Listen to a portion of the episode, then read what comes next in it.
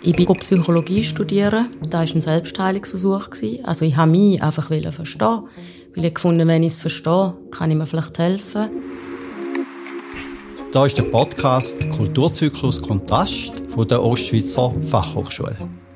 Bevor wir ins Gespräch einsteigen, ganz kurz einfach auch der Hinweis, wir haben Themen von Essstörung, suizidalem Verhalten.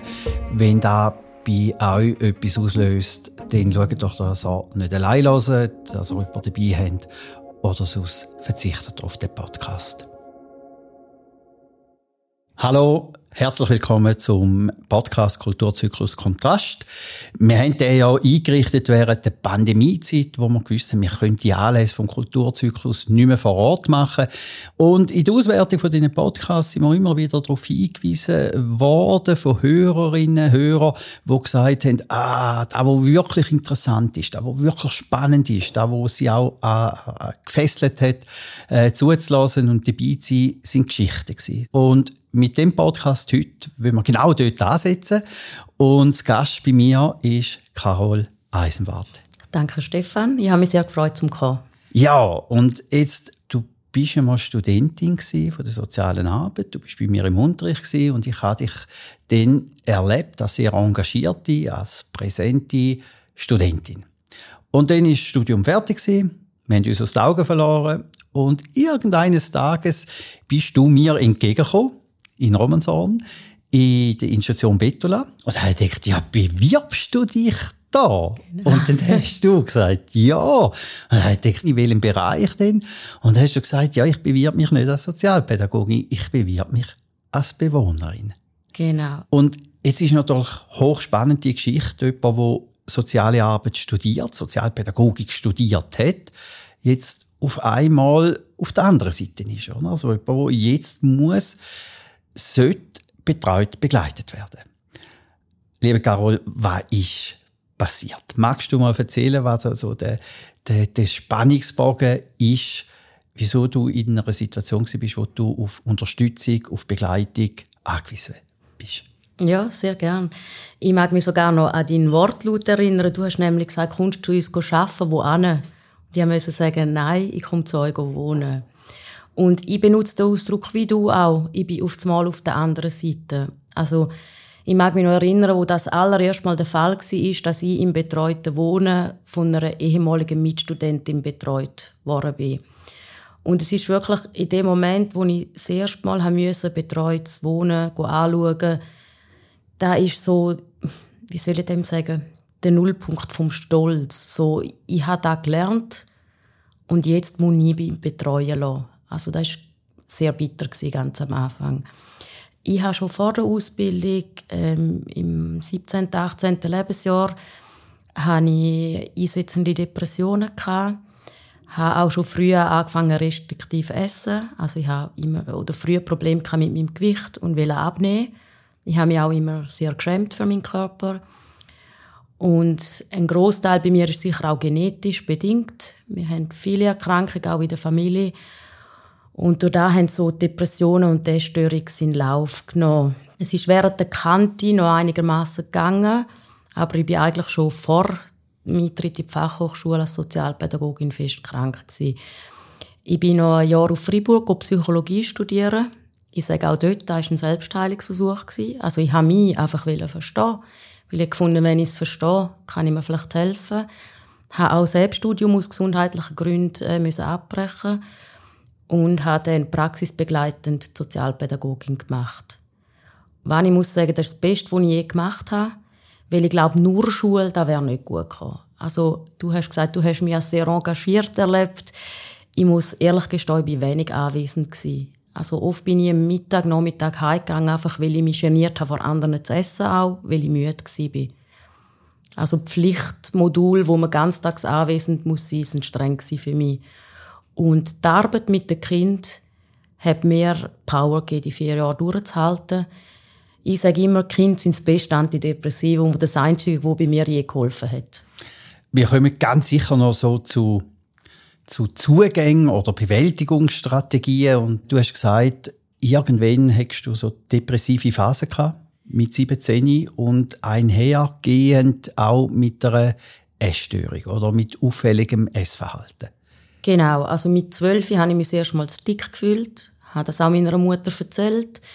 Äh, sie hat mir da geholfen, Gewicht zu reduzieren auf eine gesunde Art. Für alle die, wo Weight Watchers ein Begriff ist. Weight Watchers ist insofern gesund, dass, dass man Minimum von Kalorien noch zu sich nimmt. Habe dann aber im Verlauf der Kante gefunden, ja, wenn ich abnehmen will, kann ich auch noch weniger essen. Und äh, richtig auffällig ist so mit etwa 16 geworden. Ich habe auch noch recht viel Sport gemacht. Und dann mit dem ersten Liebeskummer, also kurz vor der Matura, ist eigentlich mein erster schwerer Liebeskummer gewesen. Und von dem habe ich mich wie nicht erholt. Also nach drei Monaten Liebeskummer und fast nichts mehr essen. Ich weiß noch heute, wo die Mama mit mir gestanden ist, wo sie zu mir gesagt hat, Carol, ich glaube, das ist kein Liebeskummer, das sind Depressionen. Und das erste Mal bin ich verrückt und habe gefunden, hey, das ist jetzt der Mann von meinem Leben. Also ich darf doch traurig sein, so lange wie ich will. Aber ja, von dann an hat sich die, die Schwermut auf mein Leben gelegt. Und das mit dem Essen ist je länger, je restriktiver geworden. Also ich habe dann vor der Matura mir überlegt, okay, ich kann mich jetzt keinen lassen in die Tour.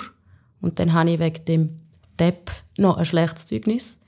Oder ich nehme die hinteren Führer und gebe alles. Und alles gibt für mich geheißen, lernen, lernen. Dementsprechend aber auch weniger essen. Das ist ja eine Kombination, die unglaublich auch schwer zu greifen ist. Oder? Auf der einen Seite so depressive Phasen, wo ich mich auch nicht kundtue, wo ich auch nicht einen Draht gegen habe und auf der anderen Seite auch immer wieder das Reduzieren von, von, von Essen, von, von auch Nahrungsaufnahme und Abnahme, dann natürlich auch vom Gewicht.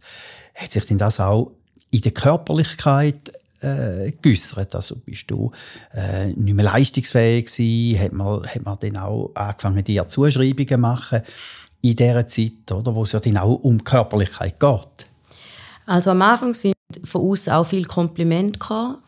Mitschülerinnen haben gewusst, dass ich unter meinem Gewicht leide und mich auch schäme. Also das war auch der Auslöser gewesen, dass ich dann noch restriktiver gegessen habe. Eine Aussage von einer Mitschülerin, die gesagt hat, hör auf jammern, nimm einfach ab. Insofern auch viel Lob. Also an der Matura 40 geheißen, wow, du bist eine der Schönsten gewesen. Ich habe das erste Mal in meinem Leben mich getraut, einen Minirock anzulegen, weil ich so viel Gewicht verloren habe. Es hat aber auch Gegenteiliges gegeben. Also die erste, die etwas gesagt hat, war meine Großmutter, die zu meiner Mutter gesagt hat, das Kind ist nicht mehr richtig. Es hat eine einzige Sportlehrerin die gemerkt hat, dass meine Leistung langsam nachlässt. Und im Unihockey hat es dann tatsächlich gegeben, dass ich nicht mehr mitmögen weil ich einfach körperlich nicht mehr leistungsfähig war. Und dort war die Zuschreibung, ähm, du bemühst dich zu wenig, du gibst nicht alles. Lass uns doch nochmal so eine Chronologie aufbauen, damit der Hörer auch so ein bisschen zuordnen kann.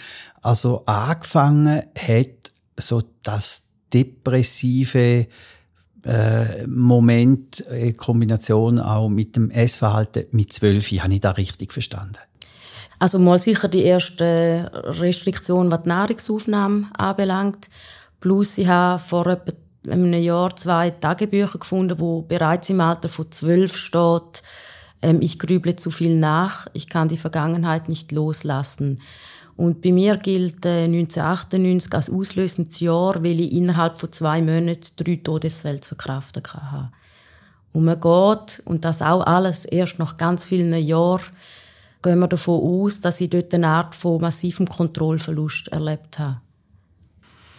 Und zwölf ist ja eine Zeit, wo ja auch so ein bisschen, in welche Richtung geht die Schule ist, in welche Richtung geht will ich auch beruflich gehen. Und jetzt hast du gesagt, ja, und irgendwann hat es ja auch mit meiner Person zu tun, da wo ich lerne. Was sind denn da für Möglichkeiten da gewesen? Auf der einen Seite hast du dich ja gespürt in, in einem Feld, wo, wo, wo, wo du auch depressiv bist, wo du eingeschränkt bist und auf der anderen Seite auch, auch dein Essverhalten. Was hat es denn für dich für, überhaupt für Möglichkeiten gegeben, so in Zukunft rausgeschaut?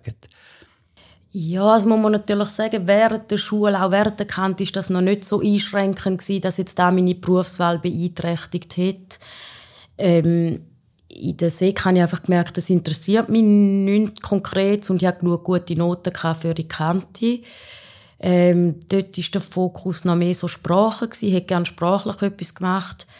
Aber wo es dann mit 16 so langsam, mit 16 hatte ich nicht gegen aussen sichtbare Depressionen gehabt, aber ich war einfach so ein Grübler und habe mir viele Fragen gestellt und wo ich dort auf eine Kollegin zugegangen bin und gefragt, hey, sind meine Gedanken rund um Kalorien essen und so noch normal? Und sie hat gesagt, nein, da habe ich selbst schon eine gewisse Ahnung davon gehabt, dass es vielleicht auf eine ungute Bank ist.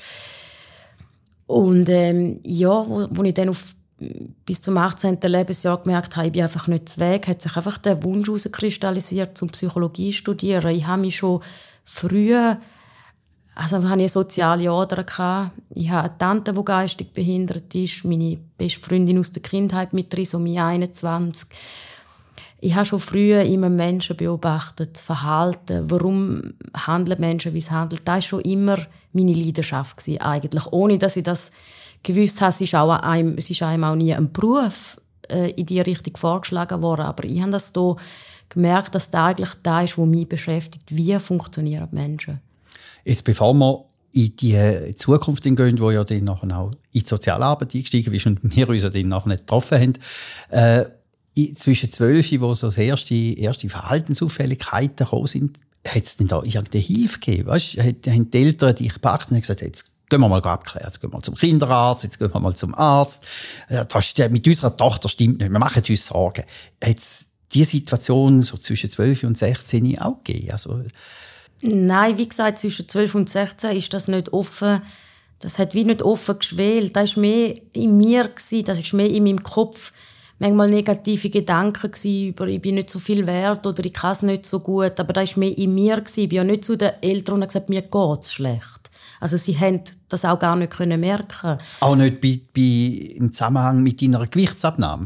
Da ist bis 16 noch nicht äh, sichtbar gewesen, oder? Erst zwischen 16 und 18 ist dann wirklich so die Grenze, wo man muss sagen, dort hätte ich Normalgewicht hätte nicht müssen Gewicht abbauen.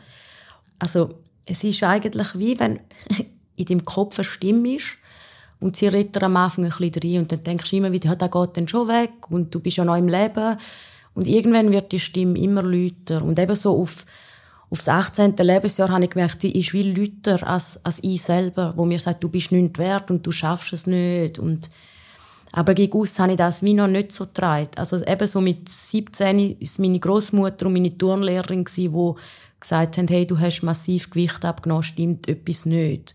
Und dann muss man auch noch dazu sagen, am Anfang will man es ja auch nicht wahrhaben. Man will ja normal sein und gesund sein.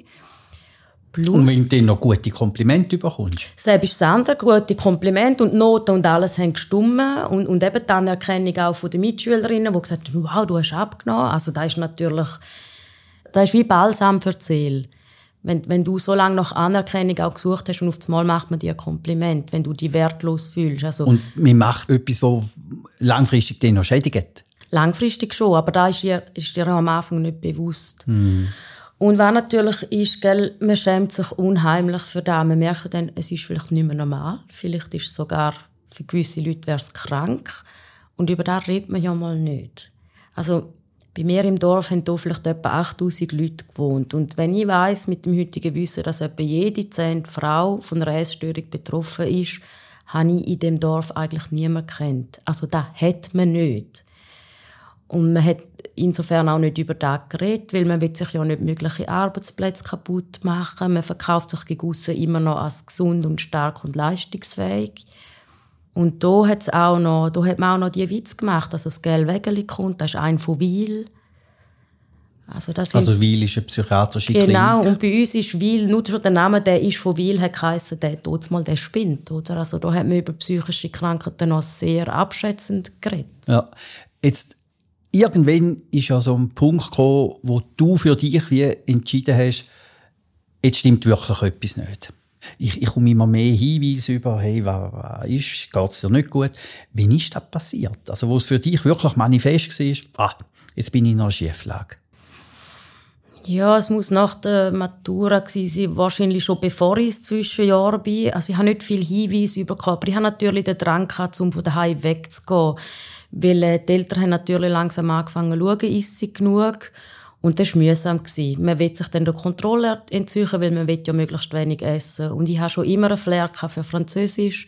Ich schon immer reisen und bin dann ins Weltschland äh, Zwischenjahr machen. Und am Anfang habe ich noch bei einer Gastmutter gewohnt. Die hat eh nichts gekocht, wo mir passt. Also ich habe noch drei Böhnchen zum Mittag gegessen. Und wirklich schlimm ist dann nachher gewesen, wo ich Saint-Imier in einer Beiz geschafft habe, wo ich wirklich pro Tag noch ein Vollkornbrötchen und ein so 0,1% Fettjoghurt gegessen habe. Und dort ist dann wirklich auch Depressionen eingeschlagen. Also da siehst du dann wirklich nur noch schwarz und alles macht keine Freude, bist nur noch am Brüllen. Also ich bin da auch stundenlang noch wandern, ohne Essen, ohne Trinken. Und dort hat wirklich, habe ich dann angefangen, telefonische psychologische Beratung bekommen, weil ich ja nicht äh, in der Region war, um jemanden wirklich zu besuchen. Sie hat mich telefonisch beraten und dort ist es dann auch zum ersten Zusammenbruch gekommen. Also wo ich wirklich äh, am Morgen der Mutter angerufen habe und gesagt habe, Mami, ich kann mich nicht mehr bewegen, ich kann nicht mehr aufstehen, du musst keine Angst haben, tu mir nichts an, aber ich bleibe einfach in dem Zimmer und ich bewege mich nicht mehr. Das war in dem Zwischenjahr zwischen Kante und Studium zu der Psychologie? Genau, ja. Okay. Und jetzt bist du wirklich auch körperlich äh, aufgrund auch von der depressiven Situation am Boden gewesen. Und dann, was, was machst du in einer solchen Situation? Da brauchst du ja irgendjemanden, der, der sagt, hey Carol, komm, jetzt gehen wir. Ja, also eben, ich war angewiesen auf die Eltern, natürlich. Also die sind mich dann im Weltshow holen. Und da muss man auch sagen, bei mir, da ist ein Teil von der Depression, dass ich sehr viele Erinnerungslücken habe. Also es gibt sehr viele Sachen, die ich tatsächlich auch nicht weiß. Aber da weiß ich noch, wie die Mutter geholt hat. Und dann sind wir auf dem Zurückweg irgendwo zu Mittagessen und ich hätte essen Und das Mal essen nach so einer langen Zeit ist ganz, ganz komisch. Also da habe ich nach dem Essen habe ich Schüttelfrost was ich nicht verstanden habe. Und später habe ich dann medizinisch erfahren, dass mein Körper so viel Energie braucht, um das Essen zu verdauen, dass mir das kalt macht. Mhm. Und dann bin ich einfach bei den Eltern daheim mal. Dann auch das erste Mal von einem Facharzt, also von einem Psychiater, diagnostiziert worden. Und er mir gesagt hat, ich hätte eine Anorexie. Eben, ich behaupte, man spürt es selber und man weiß es. Aber das Zugeben ist eine andere Sache. Ich habe zwar gewusst, dass ich es habe, aber ich habe ihm nicht so recht abgenommen, dass ich zu wenig Gewicht habe, weil ich habe mich immer zu dick gefühlt. Da habe ich noch ein bisschen gezögert. Und dann bin ich zuerst mal bei den Eltern, gewesen, bis ich dann eben das erste Mal stationäre Psychiatrie kam, auf Wil. Hm, also du hast dann Klinikerfahrung mitgenommen? Ja, also da ist so das erste einschneidende Erlebnis in meinem Leben. Man kommt von der Matura, die Welt steht einem offen, alle gehen studieren. Jeder geht irgendwo an, man verstreut sich auf die, in die Welt und ich lande in der Klinik. Da ist so das erste Mal, wo ich sage, mir kommt immer das Lied in Sinn, der Stolz liegt auf dem Sondermüll, wo man wirklich das Gefühl hat, jetzt habe ich verschissen, jetzt bin ich nichts mehr wert. Und ich habe während der Kante sind wir Freundinnen-Quartett gewesen. Also wir haben Wochenende zusammen verbracht, Wochen, Sport, Ausgang. Wir sind wirklich close gewesen, eng miteinander verbunden.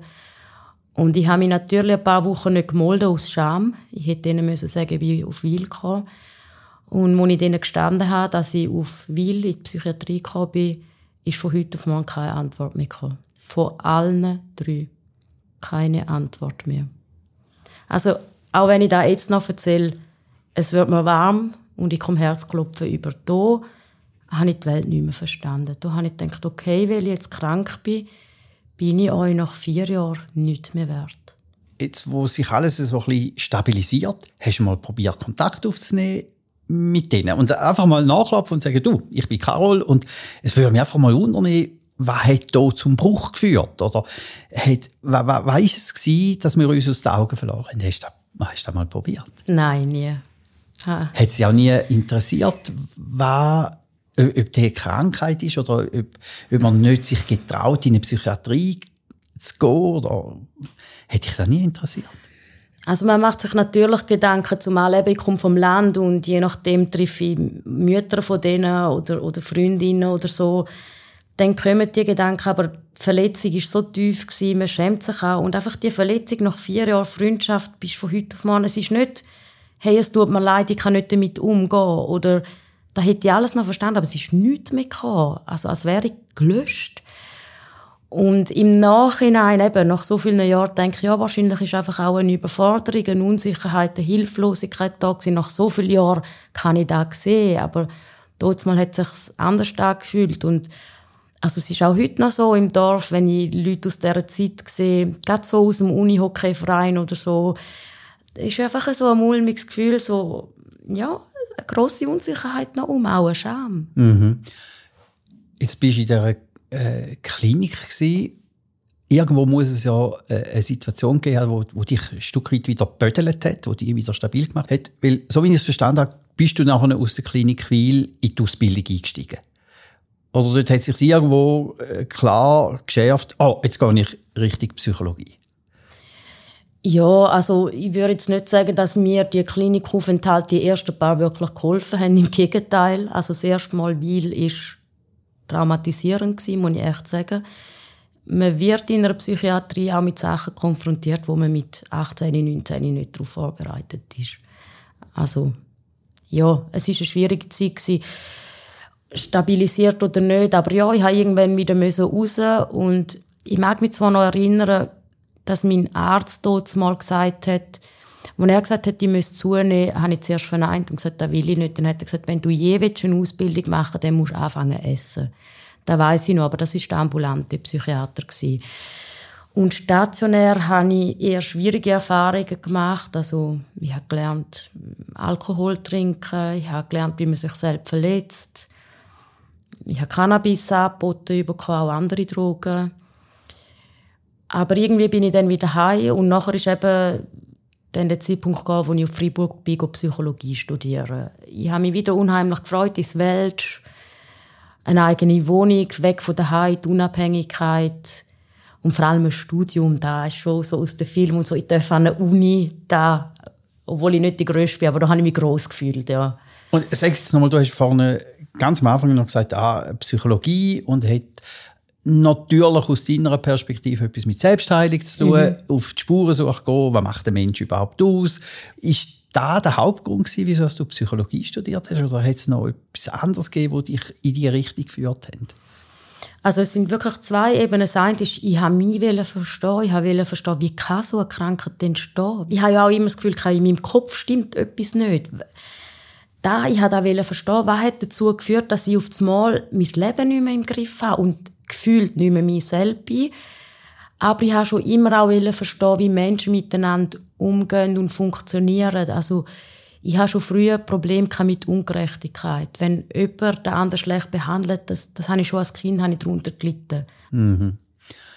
Und dann bist du eingestiegen ins Studium und äh, äh erzähl uns doch noch kurz, wie hast du das Studium erlebt? Also den wirklich auseinandersetzen. Oder? Also ich habe da Modelle, ich habe Theorien, ich, ich lese da verschiedene Exponente, Expertise über das Psyche, über das, wie, wie wir funktionieren, was uns ausmacht, was die Biografie mit uns macht.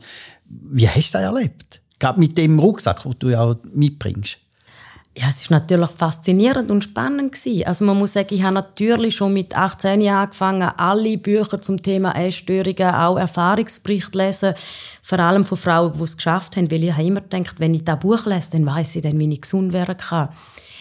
Aber da Uni-Studium ist natürlich ganz etwas anderes. Das ist so theoretisch. Also es ist viel einfach auch Theorie gewesen. Vor allem die klinische Psychologie ist einfach nur Diagnosen und Einordnen von Krankheiten.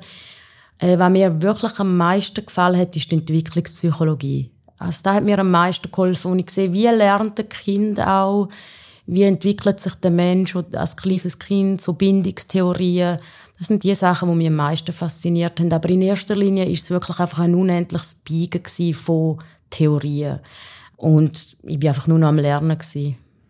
Jetzt wissen wir, jetzt sitzt uns nicht eine Psychologin gegenüber. Mhm. Es sitzt uns eine ausgebildete Sozialpädagogin gegenüber. Mhm. Das heisst, du hast irgendwann die Reisleine gezogen und hast gesagt, das ist, das ist nicht meins, ich muss in eine andere Richtung gehen. Ich habe die Reisleine nicht gezogen. mein Körper oder meine Psyche hat sie gezogen.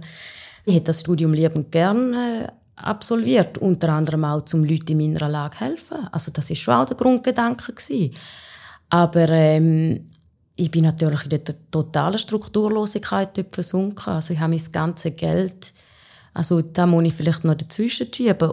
Nachdem ich nach der Anorexie wollte essen, hat sich eine Bulimie daraus entwickelt. Sag noch, für jetzt die Hörer, die nicht jetzt in deinen Fachbegriff daheim sind, Anorexie, Bulimie, was, ist für dich aus deinem Erleben der Unterschied? Ähm, also die Anorexie ist vorwiegend gekennzeichnet durch wenig bis oder fast gar nicht essen. Oftmals auch noch mit viel Sport, aber es ist einfach wenig essen und Gewicht abnehmen. Und eine Bulimie ist Essattacken haben und Erbrechen. Wobei eben ich habe auch Bachelorarbeit zum Thema geschrieben. Ich finde die Unterscheidung je länger, je schwieriger, weil die Chronifizierung nimmt zu. Also viele Frauen mit Essstörungen bringen es viele Jahre nicht mehr weg und da entstehen Mischformen. Also die Diagnose, ob man magersüchtig oder bulimisch ist, hat auch mit dem Gewicht zu tun. Und ob ich 100 Gramm mehr oder weniger habe, wegen dem habe ich nicht eine andere Krankheit. Aber ich beschreibe es einfach so, die Anorexie ist, ist die Phase, wo ich wenig ist und Bulimie ist das mit Essattacken und Erbrechen. Und ich habe wie, so, wie sozusagen die Mischform gehabt. Also ich habe am Tag dort praktisch gar nichts gegessen, bis ich es nicht mehr ausgehalten habe. Und dann ist der Heißhunger so groß, auch physiologisch. Das ist nicht nur äh, Disziplin, wo fehlt. Dann hat man physiologisch auch so großen Hunger, dass man zu viel isst, was der Magen am Anfang nicht erträgt und dann kommt es zum Erbrechen. Aber erst mit der Zeit ähm, kristallisiert sich heraus, dass da eigentlich noch eine lässige Geschichte ist, wenn man die Eltern täuschen Also vor den Eltern kann ich dann meinen Teller essen, sie meinen, die hätten gegessen und ich gehe nachher aufs Klo und es los. Jetzt hast du gesagt, in dieser Zeit in Fribourg äh, hat nicht dein Kopf per se gesagt, nein, das ist, nicht, das ist nicht mein Thema, das ist nicht meine berufliche Richtung, das ist nicht meine Berufung, sondern es war dein Körper, es war mhm. dein Geist, deine Psyche, mhm. wo gesagt hat, jetzt stopp. Hat es dann wieder einen, einen, einen Stopp und eine Standortbestimmung gegeben in einer Klinik, also stationäre äh, Unterstützung, Hilfe äh, gebraucht hast? Oder hast du einfach einen radikalen Schnitt gemacht und bist in den nächsten äh, Ausbildungsbereich eingestiegen? Nein, also ich hatte wieder so eine Art Zusammenbruch. Es war jetzt nicht körperlich aufgrund des Untergewichts, aber es waren suizidale Äußerungen. Also ich habe wirklich auch das Gefühl, ich will mein Leben beenden. Weil ähm, das mit dem Erbrechen, das hat einfach ausgeartet. Also man hat dann keine Kontrolle mehr und ist, entweder habe ich nur noch gelernt oder oder nur noch gegessen und erbrochen. Also das Sozialleben war eigentlich relativ gut, gewesen, erstaunlicherweise. Ich bin noch mit den Kollegen auf Partys und so. Aber der Körper war einfach zu erschöpft von Lernen, Essen und Erbrechen. Und ähm, ich habe immer einen sehr guten Kontakt zu meiner Mutter, da muss man sagen. Und irgendwann ist es einfach nicht mehr gegangen mit dem, äh, ja, einfach von der Depression her auch wo ich dann auch wieder musste heimgehen und eben da weiss ich nie so genau, ich meistens ein paar Tage bei den Eltern gewesen, bis ich dann wieder stationär gekommen bin. Und da bin ich dann, glaube ich, das erste Mal auch in eine spezialisierte Klinik für Essstörungen. Also du bist sehr schmal an einen Ort gekommen, wo man sich wirklich auch vom Thema auseinandergesetzt hat. Man hat gewusst, was da für eine Person kommt, was für eine Persönlichkeit kommt und wo da auch Belastungsmomente drin sind. Das heisst, es hat in der Zeit, wo, wo stationär denn die Unterstützung und die Rahmung bekommen hast, hat sich irgendwie wieder etwas tun, weil du hast ja dann nachher nicht den nächsten Schritt gemacht, du hast dich auseinandersetzen, wo geht es mit mir, wenn ich dann da wieder austritt und wenn ich mein, mein, mein, mein Essverhalten im Griff habe, meine Depressionen vielleicht irgendwo medikamentös oder mit, mit Bewältigungsstrategien, mit therapeutischen Rahmenbedingungen kann äh, handeln. Also ich möchte noch korrigieren, die Leute in den Kliniken wissen nicht, was ich für eine Persönlichkeit bin. Sie meinen das. Sie haben Diagnosen und haben Ideen, wie sich die Personen verhalten. Und das sind oftmals auch Schubladen und Stigmas. Also als Essgestörte, wo ja unter anderem auch in den Suchtbereich kommt, bin ich grundsätzlich einmal jemand, der lügt, betrügt und manipuliert. Also das ist so. Wenn man in eine Klinik kommt, hat man einen Vorschussmisstrauen. Wenn sich mein Gewicht auf oder ab verändert hat und ich habe keine Erklärung, hat es geheißen, ich manipuliert. Also, eben, ich will einfach sagen, in der Klinik ist man ziemlich bald einfach eine Diagnose und nicht unbedingt eine Person. Aber vom Thema her wissen die natürlich, um was es geht. Die Regeln in diesen Kliniken sind sehr strikt. Und ich muss nach wie vor sagen, ich bin meistens schlechter aus der Klinik zurückgekommen, als ich reingegangen bin. Also mir ist es meistens nicht besser gegangen. Und trotzdem, also irgendwo hast du ja dann entschieden, Psychologie ist es nicht, aber ich möchte irgendetwas machen, wo, wo der Mensch ein Teil ist von dem, wo mein berufliches Handeln, mein berufliches Sein, mein berufliches Denken ausmacht. Also irgendwo ist ja dann der Entscheid gekommen, okay, es ist nicht Psychologie, also es ist Sozialarbeit oder mhm.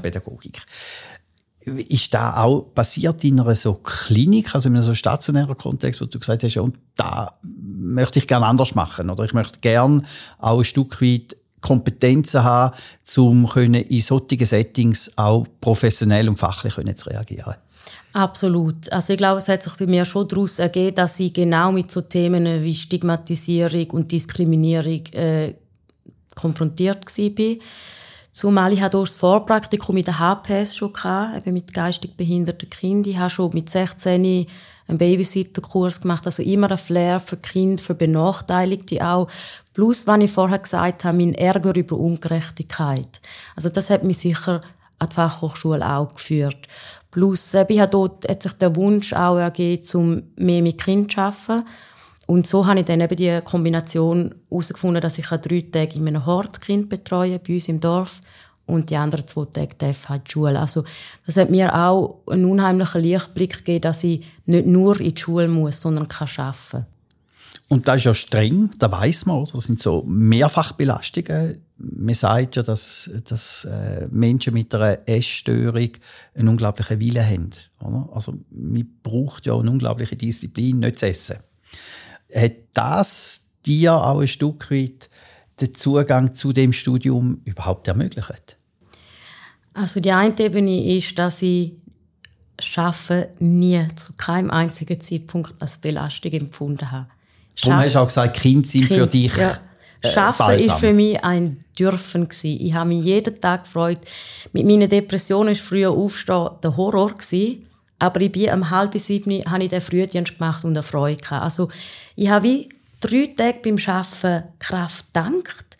Und es ist auch lustig, am Arbeitsplatz ist die Unsicherheit weg. Sie hat gewusst, da, wo ich mache, ich kann es, ich kann es mit diesen Kindern. Also, es hat schon auch Situationen gegeben, natürlich in der Ausbildung. Aber im Großen und Ganzen habe ich gewusst, ich mache es gut. Und das Studium selber ist auch wenig belastend gewesen. Ich glaube, das Schwierigste ist für mich so die Organisation mit dem, wann bin ich wo, wann schaffe ich, wann bin ich in der Schule. Aber da ist auch wieder etwas mit meiner Erinnerung. Ich habe sehr wenig Erinnerungen an das Studium. Also auch inhaltlich, aber auch von der Präsenz her. Offensichtlich sind mir die Prüfungen und alle die Arbeiten, die wir geschrieben haben, einfach irgendwie gelungen. Also für mich ist schwierig zu sagen, inwiefern das Studium eine Belastung war. Klar, was zu dieser Störung gehört, ist sicher der Perfektionismus. Also das haben fast alle. Da ist jetzt eine Schublade, wo, wo ich würde sagen, das trifft praktisch alle zu. Und die macht natürlich automatisch, dass man gute Noten hat, oder? Jetzt behandelt man ja im, im Studium von der sozialen Arbeit auch Krankheitsbilder, Problemlagen. Man schaut ja, was für Methoden, was für Zugänge, was für Strategien gibt es bei bestimmten Anspruchsgruppen. Hätte ich denn das nicht in solchen Unterrichtseinheiten auch triggert, oder? Wo du denkst, oh, jetzt wird es wieder heikel, ich könnte wieder in so eine depressive Phase hineinkippen. Ich könnte da drin wirklich tatsächlich wieder meine, meine, mein Essverhalten in eine negative Seite oder in negative Spirale hineinkommen. Also man muss dazu sagen, das Essverhalten ist während der ganzen Zeit eine Katastrophe gewesen. Also ich habe während der ganzen Zeit immer erbrochen, mehrmals täglich. Und ich war auch immer depressiv gewesen. Also ich habe seit meinem 17. Lebensjahr Antidepressiva gehabt und ich war zu jeder Zeit in Therapie gewesen. Also ich bin theoretisch während der ganzen Ausbildung schwer krank gewesen. Also auch wo die IV gesprochen worden ist, hat es geheißen, ja, wie haben Sie das alles bewältigt? weiß man wie nicht, aber es ist das Einzige, wo mir am Leben erhalten. Es ist das Einzige, wo gut gelaufen ist in meinem Leben. Triggert, also und was du vorher noch gefragt hast, ist wegen dem Verstecken, da muss ich zugeben, vor dem Arbeitgeber und im Studium, da versteckt man das. Also der, meiner besten Freundin, sie hat es dann mit der Zeit gewusst, dass Mitstudentin, aber sonst ja, hat man das probiert unter der Depp oder ich habe es probiert, weil ich habe einfach alles, was man will, ist normal sein. Man will einfach nur ein normales Leben haben. Und natürlich habe ich immer Angst gehabt, wenn da auskommt, vielleicht dürfte ich nicht mehr Sozialpädagogin sein. Aber ich habe immer bei den Bewertungen immer die höchste Zufriedenheit. Also auch mein Chef nachher auf dem ersten Arbeitsmarkt nach der Ausbildung hat gesagt, Carol, ich habe bis zum letzten Tag von deinem Zusammenbruch nie etwas gemerkt. Okay, jetzt äh, nimmst du etwas voraus und würdest gerade dort hingehen man ja feststellen kann, du hast das Studium erfolgreich abgeschlossen. Du hast deine Bachelorarbeit über die Thematik auch geschrieben und hast eine gute Bachelorarbeit geschrieben. Und dann bist in, ins Berufsfeld eingestiegen. Mhm. Und hast dort geschafft. Ja, also ich habe nach dem Bachelor eine Anstellung gehabt, bereits als Gruppenleitung. Weil ich vorher in einem kleinen Hort geschafft habe, habe ich schon sehr viel Verantwortung. Also wenn die Chefin weg war, hatte ich die Hauptleitung. Gehabt. Und das hat sich gut gemacht in der Bewerbung. Und nachher habe ich tatsächlich schon in St. Gallen können als Gruppenleitung anfangen. Mit Kind wieder zusammengearbeitet? Mit Kind, ja. Ich hatte dann auch, ich hatte auch eine ganz langjährige Partnerschaft gehabt, schon eine siebenjährige. Bin ich auf St. Gallen gezügelt mit dem Partner in einer Wohnung. Und eigentlich hatte ich alles, gehabt, was ich mir je gewünscht habe, außer dass ich gesund war. Und dann ist es nochmal zum Absturz gekommen. Ja, wo die Partnerschaft auseinandergegangen ist, habe ich auf einen Schlag alles verloren, was ich mir erarbeitet habe. Die Wohnung, die Partnerschaft und den Job. Also ich habe meine Mutter vor zwei Jahren mal gefragt, wie das eigentlich war. Wo ich meinen Arbeitsplatz, was ist passiert, wer hat mich da krank geschrieben, wie ist das gelaufen. Und sie hat mir gesagt, dass ich am Arbeitsplatz selber zusammengebrochen bin. Also, also wirklich körperlich zusammengebrochen. vor Kind sogar, ja. Zack, wir mussten den Rettungswagen holen, wir hätten dich ins Spital tun. Im, im weißt, weißt nicht mehr, auch fragen. Und ähm, was ich einfach kann sagen ist, ich bin das ganze halbe Jahr eigentlich schon sehr dissoziativ gewesen. Also dissoziative Zustände beschreibe ich jemandem, der es nicht kennt, am besten – man ist so nicht mehr ganz bei sich. Es ist alles wie nicht mehr ganz real gewesen. und ich habe sehr, sehr wenig Erinnerungen an diese Zeit. Also ich habe mir auch die Trennung vom Partner, den Auszug, das habe ich mir von meiner Mutter erzählen lassen. Das weiß ich nicht. Und dann bist du irgendwo wieder zu dir gekommen, also wieder das Bewusstsein, wo bin ich? Ist da im Spital oder ist da in der Klinik gewesen? also in der psychiatrischen Klinik? So genau weiß ich da gar nicht mehr. Der nächste Film, wo ich einfach habe, also ich sehe noch vor mir den Tag, wo mein Vater und mein Brüder die Wohnung ausräumen, wo ich so das Gefühl habe, von jetzt ist mein Leben kaputt. Vor allem auch mit dieser Partnerschaft nach siebeneinhalb Jahren. Und das nächste Bild, das ich habe, ist ein betreutes Wohnen in Herisau, wie ich dort gewohnt habe. Aber zwischenzeitlich, also da muss man wirklich bei mir sagen, ich war so oft auch stationär gewesen, ich kann das alles nicht rückverfolgen. Also es hat in dieser ganzen Zeit jetzt noch viel mehr auch stationäre Aufenthalte gegeben, die jetzt nicht zur Sprache sind. Ich bin auch während dem Studium mal noch ein Jahr weg gewesen, wo ich sogar im Spital personenernährt worden bin. Also insgesamt etwa 25 Mal stationär oder so. Ich habe es mal probiert. Aber eben, das ist mein Problem, wenn mich die Leute fragen, wann bist du wo gewesen, muss ich sagen, schau, da habe ich drei a vier Seiten. du musst selber schauen. Ja, aber du hast irgendwo für dich dokumentiert, so chronologisch, wo so bin gut ich, wie möglich, so ja. gut wie möglich. Äh, mhm. und wie und warum hat sie denn noch in der, in der Petula, also in die sozialpsychiatrische Institution, verschlagen? Was, was? Ja, also eben noch... Du hättest auch können sagen, ah, wieder Wohnung, wieder arbeiten, wieder... Nein, allein war undenkbar. Also ich war auf einem Level von der Depression und auch vom Gewicht, wo ich nicht hätte allein leben konnte. Das war unmöglich. Also ins Elternhaus konnte ich nicht mehr. Können. Oder wählen, weil es einfach nicht gut ist. Also es war auch sehr konfliktbehaftet im Elternhaus mit meiner Krankheit. Und allein leben ohne den Partner, das wäre nicht möglich gewesen. Also ich habe wirklich nur noch geschlafen, ich habe nur noch erbrochen, ich habe auch nicht mehr funktioniert. Also auf der Ebene, wo ich jetzt kommuniziere, da bin ich da nicht gewesen. Also ich konnte nicht mehr lesen. Ich konnte nicht einmal einen Film schauen, von der Konzentration her. Und ähm, nach drei Jahren, wo wirklich gar nichts geholfen hat, ähm, habe ich mich dann entschlossen, weil eben alle Therapien, alle Medikamente nichts mehr zu einer Veränderung geführt hat, habe ich mich für eine Elektrokonvulsionstherapie entschieden. Jetzt musst du uns da einfach so gut wie es geht erklären. Genau. Ja, was, was ist denn das? Was ist das für eine Form, für eine Art von Therapie? Elektrokonvulsionstherapie, kurz EKT, das ist das, wo man früher gesagt hat, Elektroschock. Und jetzt verschrecken alle, nein, ich bin nicht auf den Stuhl geschnallt worden. Das hat sich über die Jahrhunderte so äh, bewährt, dass man die Elektroschocks in ganz, ganz kleine elektrische Stöße nur noch verabreicht. Man kriegt eine Vollnarkose und ja, kommt einfach ein kleiner Schock über. Und das habe ich ein halbes Jahr gemacht. Habe es dann aber nicht mehr ausgehalten, weil die Behandlung selbst sehr unangenehm und schwierig ist. Man hat auch kein Kurzzeitgedächtnis in dieser Zeit, also gar kein. Du weißt null, was am gestrigen Tag passiert ist. Und nach 37 Mal habe ich nicht mehr mögen.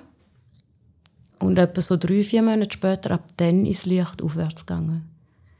Dann hat sich angefangen, meine Wahrnehmung zu verändern. Es war nicht mehr alles ein grauer, schwarzer Nebel.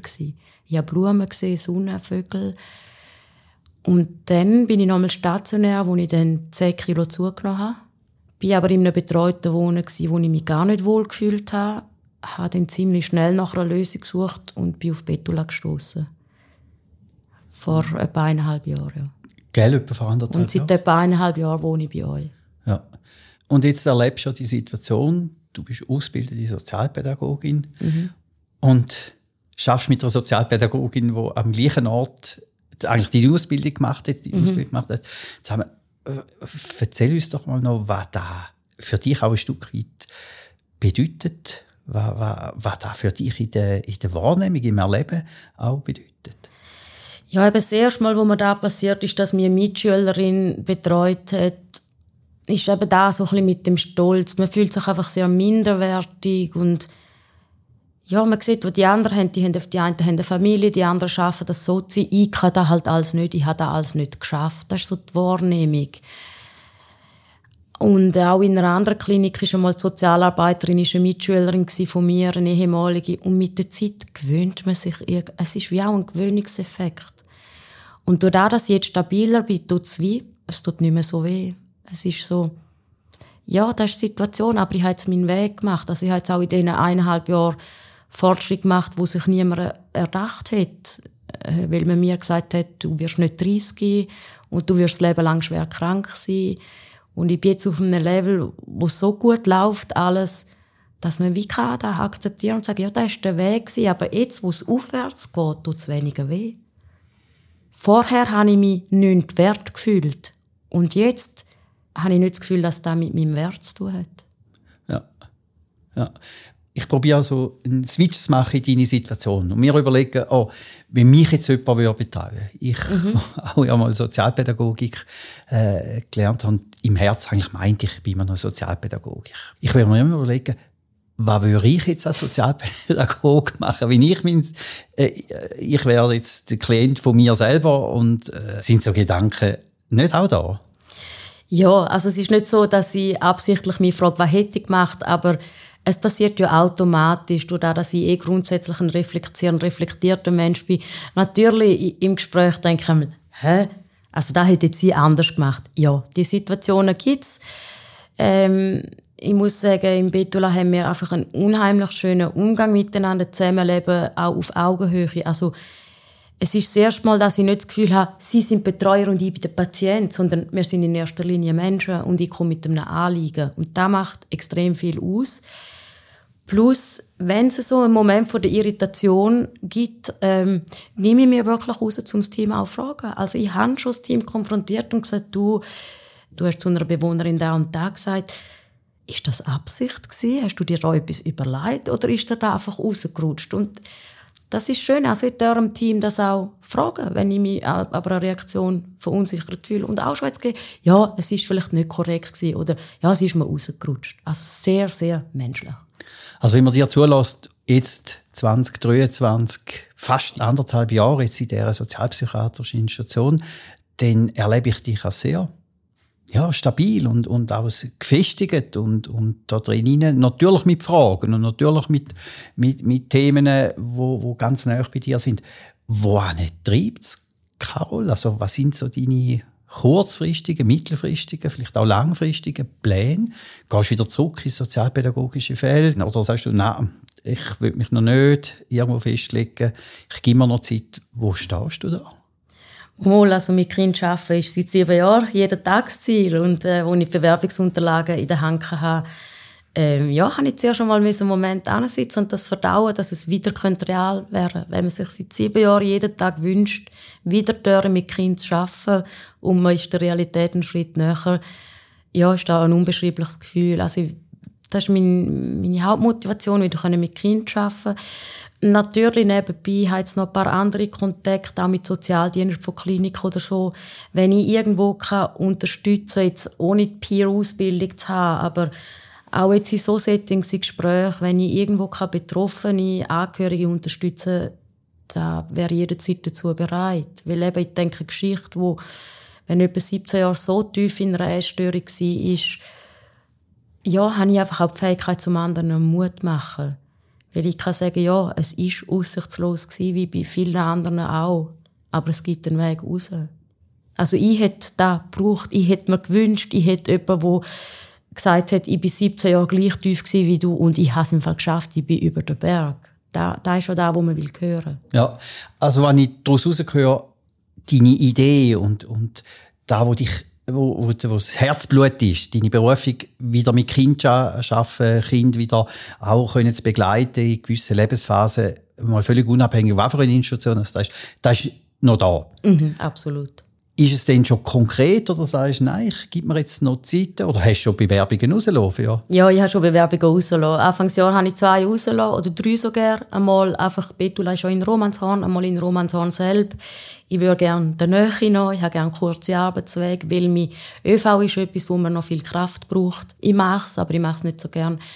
Habe jetzt aber äh, forciert habe ich es jetzt noch nicht, weil ich würde gerne in Romanshorn äh, selber etwas machen. Aber ähm, ja, so auf nächsten Sommer hoffe ich, dass sich etwas ergibt, dass ich loslegen kann.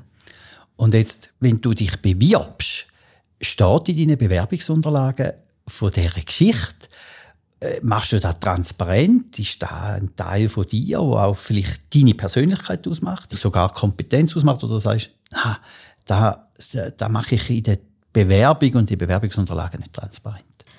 Das ist ein guter Hinweis. Ich habe vergessen zu sagen, dass ich mich nicht gewöhnlich äh, auf dem ersten Arbeitsmarkt bewerbe. Ich arbeite zusammen mit der Obvita. Das ist eine sozialpsychiatrische Organisation in St. Gallen, die sich dafür einsetzt, dass genau Leute wie ich, die noch eine IV-Rente haben, langsam, langsam wieder den Einstieg äh, auf dem ersten Arbeitsmarkt haben. Und insofern arbeite ich dann auch über einen Verleihvertrag. Also das heißt, sie unterstützen mich da, dass einfach meine Chance auf dem ersten Arbeitsmarkt etwas zu finden größer wird. Ich würde am Anfang nicht einen normalen Sozialpädagogenlohn haben, es wird klein anfangen, aber um da geht es bei mir in erster Linie nicht. Aber es bietet mir die Chance, wie du sagst, zum offen damit umgehen und zu sagen, schau, das ist die Ausbildung, das sind die Erfahrungen. Ich habe jetzt sechs, jetzt sechs Jahre krank gewesen, aber ich möchte wieder einsteigen. Und da bietet für mich eben genau die Chance, dass ich nicht mehr wie vorher muss anstehen und irgendwie etwas zusammenbasteln und sagen, ja, ich habe halt ein Jahr mehr Zwischenjahr gehabt. Also ist ja auch bei sieben Jahren nicht mehr arbeiten gar nicht möglich, da auf dem ersten Arbeitsmarkt etwas vorzulügen. Ich kenne jemanden, der im Personalmanagement arbeitet und sagt, das erste, was ich in einem Lebenslauf anschaue, sind Lücken.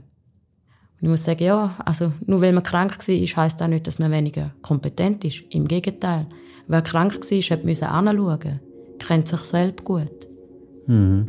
Man sagt ja im lösungsorientierten äh, Kontext oder Ansatz, zwischen den Zeilen steht nichts. Die Idee ist ja, dass man den Fragen dran angeht. Mhm. Und ja, Carol, wir sind schon wieder am Schluss. Hochspannend gewesen. Danke vielmals, dass du uns Gast bist. Sehr gerne. Äh, danke vielmals auch für, für die wirkliche Offenheit, die du, du uns da äh, mit auf den Weg genommen hast. Ich glaube, es war auch sehr lehrreich gewesen, zum zu hören. Ich wünsche dir, dass du so schnell wie möglich wieder mit Kindern zusammenarbeiten. Bin ich überzeugt, dass du eine absolute Top-Sozialpädagogin, Begleiterin, Erzieherin, Betreuerin bist. Da bin ich wirklich überzeugt. Mach's gut. Danke vielmals. Merci. Wenn ihr Fragen habt, wenn ihr Ergänzungen habt, wenn ihr Wünsche habt, meldet euch doch bei uns. kulturzyklus.ost.ch Danke vielmals, dass ihr zu Gast sind.